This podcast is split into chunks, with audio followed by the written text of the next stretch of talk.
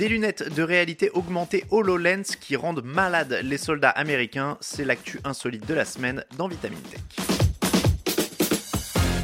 Vous connaissez Microsoft pour son incontournable système d'exploitation Windows ou encore les logiciels Word, Excel et même du matériel avec des claviers et des souris. Ce que vous ne savez peut-être pas, c'est que le géant de l'informatique est aussi un gros fournisseur de solutions pour les militaires. Cela fait quelques années que la firme fournit des casques de réalité augmentée HoloLens pour équiper les soldats de l'US Army. Le contrat portait sur 120 000 HoloLens militarisés. On parle de casques, mais il s'agit plutôt de lunettes et elles sont censées équiper dans un avenir proche les forces spéciales sur le terrain lors d'opérations de combat au plus près de l'ennemi. Rebaptisées par les militaires IVAS pour système d'augmentation visuelle intégré, elles pourront afficher des informations en temps réel devant les yeux. À titre d'exemple, les HoloLens permettent de traquer visuellement des cibles. Elles ont aussi des capacités de vision nocturne et thermique, et lorsqu'elles sont portées par plusieurs soldats, les données sont mixées pour obtenir une vue globale du terrain. Pour le moment, 5000 paires de ces lunettes sont testées par les militaires. Il se trouve qu'en 2019, aux prémices de ce contrat, certains employés de Microsoft avaient la nausée de savoir que leur travail allait servir à développer des systèmes militaires. Et finalement, n'est pas marchand d'armes qui veut, car aujourd'hui, la nausée, ce sont les militaires qui l'ont et au sens propre.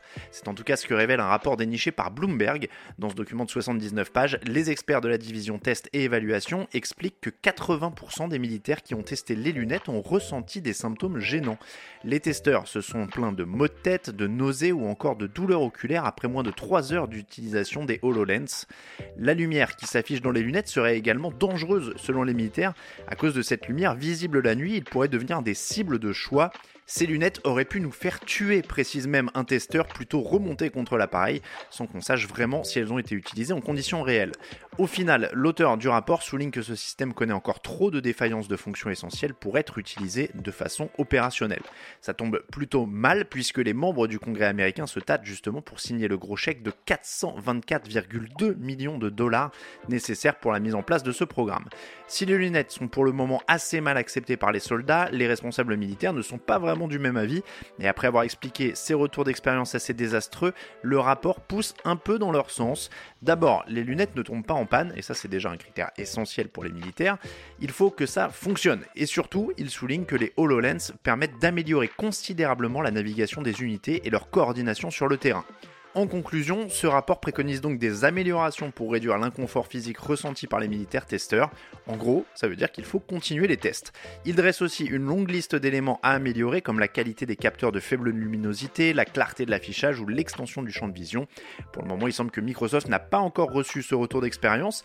La firme a par contre lu l'article de Bloomberg car elle s'est fendue d'un communiqué de presse pour expliquer qu'elle, je cite, collaborait étroitement avec l'armée pour développer des lunettes adaptées à ses besoins et qu'elle peut modifier l'appareil pour corriger le tir. Ce serait préférable pour Microsoft car ces lunettes font justement partie de la future doctrine militaire américaine prévue pour être opérationnelle à l'horizon 2030.